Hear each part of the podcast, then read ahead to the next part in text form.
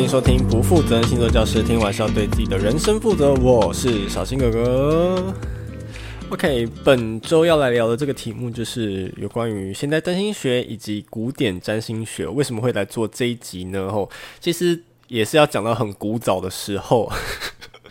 多早呢？就是我要做第一季之前呢，吼，就是我会跟自己身边的朋友们，就是我所谓的幕后团队呢，好，先大家讨论一下题目。然后那时候呢，桃园的李先生，这次是李先生呢，哈，就是跟我同年同月同日出生的李先生呢，他是我高中同班同学。我就刚刚提到说，我觉得选题目还是要稍微就是有有趣一点。如果今天那边讲说什么现代占星学跟古典占星学的差异的话，你觉得会有人想听吗？他居然回我说不会，我蛮想听的。我想说，OK，好，既然你都这么说了，好，那我们今天第四季呢，就来做这一集哈。关于现代占星学以及古典占星学简单的差异，其实还有非常大的差异了。那因为今天时间有限，我们就是浓缩讲一个概略这样子齁。然后，那在比较这两者之前，我们是要稍微的聊一下说，诶，现代的占星学是怎么从古典占星学慢慢演化而来的？好，大家想哦，在大概西元前那个耶稣还没有诞生之前的那个。古早时代哈，古早时代呢，那个时候的占星学哈，在美索不达米亚平原那边是服务贵族的。好，还是服务达官显要的，跟现在这种到处都是星座专家哈，这样占星学已经有点泛滥的，现在是有点不一样，因为现在的占星学是服务大众，好，大家在台湾呢，哈，聊着聊着都很容易聊到星座，哈，但以前不一样，哈，以前呢，哈，这些占星学是在服务贵族们，哈，特别是国王嘛，所以才会被称作为国师嘛，哈，因为国王在做很多决策之前，是真的要找这些占星师好好的问一下，哈，到底今年的国运怎么样，我到底要不要。要出征去攻打隔壁王国，吼，好，但是随着基督教的兴起啊，吼，那占星学这样的。妖言惑众的内容就会慢慢的视为，好，但好险呢，占星学后来有在阿拉伯世界被保留下来，哦，那随着后期，吼，到了文艺复兴时期的时候呢，哦，虽然有开始慢慢的复兴一些古早时期的文本，吼，但这时候社会也融入一个新的观点，就是所谓的以人为本，哦，这是文艺复兴时期呢非常重要的一种概念在里面，哦，因为以前的话都是以神为主，好，那到这个时期呢，开始会以人为本，那后来到渐渐的科学革命时期之后呢，诶，三王星呢陆陆续续被发现了，一直到十八世纪、十九世纪又多了心理学啊、潜意识这样的概念里面后，这些概念也被融入了占星学当中呢，我才有现在的占星学，所以。占星学随着这两千多年来的演化之下呢，从以前呢，好是真的在讨论重要事情，变成是分析人的性格，变成茶余饭后的话题呢。从以前只有传统的七颗星，到现在又多了天王星、海王星、冥王星，以及一堆无为不为有的没的小行星呢。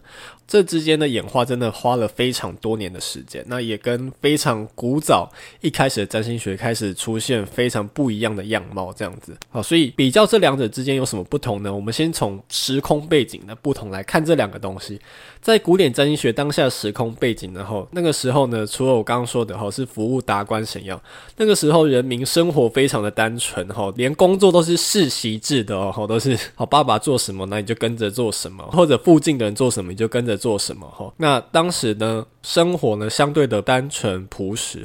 好，那现在不一样啦。现在随着科技的发展，随着不同的观念慢慢慢的带入这个社会之后呢，吼，我们现在会有求职的问题。拜托，两三千年前哪会有求职问题？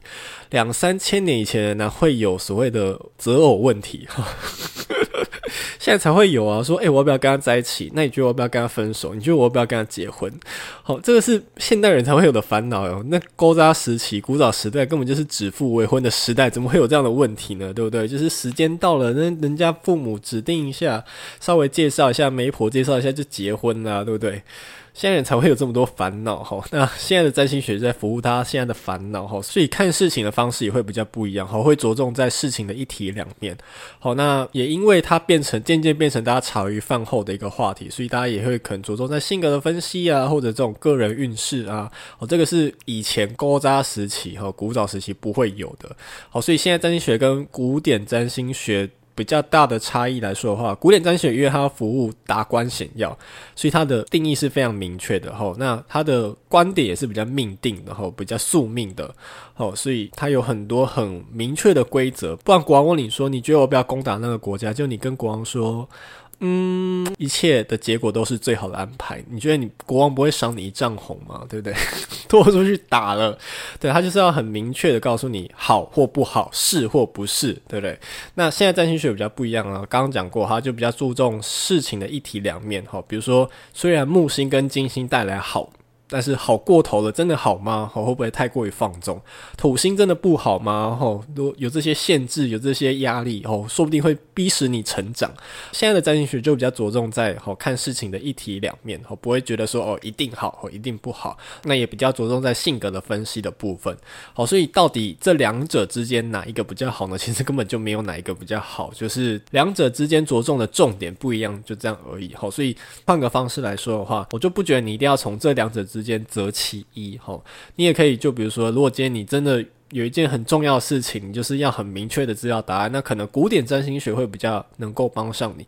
那如果你可能想要了解性格分析啊，或者这种想要了解这种人性背后的一些心理学、人类学的东西的话，诶，说不定现代占星学会比较能够符合你的口味，这样子。好，所以就是各有所好，那也都可以同时运用这样子。